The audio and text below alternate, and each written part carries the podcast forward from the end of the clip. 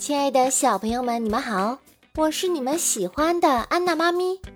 今天呀，安娜妈咪为你讲的故事叫做《小丑鱼很害怕》。这个故事由汉明觉教育研究院著会，哈尔滨工业大学出版社出版。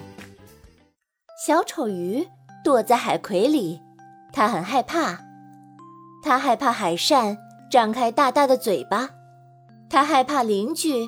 长得比自己高大，他害怕海水突然变了颜色。他更害怕自己游开的时候，别的鱼占了自己的海葵。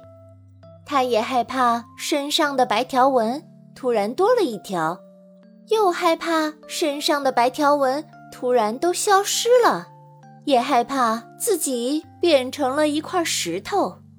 他害怕失去记忆。连妈妈都记不得了，他也害怕被编进一个可怕的故事，成为故事里的主角。他害怕海葵终有一天会不见的，那么谁来保护他呢？还有，他害怕自己迷路，他害怕自己的身体里长出一株海草，还害怕在你翻页的时候把它给压扁了。总之呀。这只小丑鱼什么都怕，哎，其实呀，我们生活中哪有那么多可怕的事情呢？小朋友，你说是不是呀？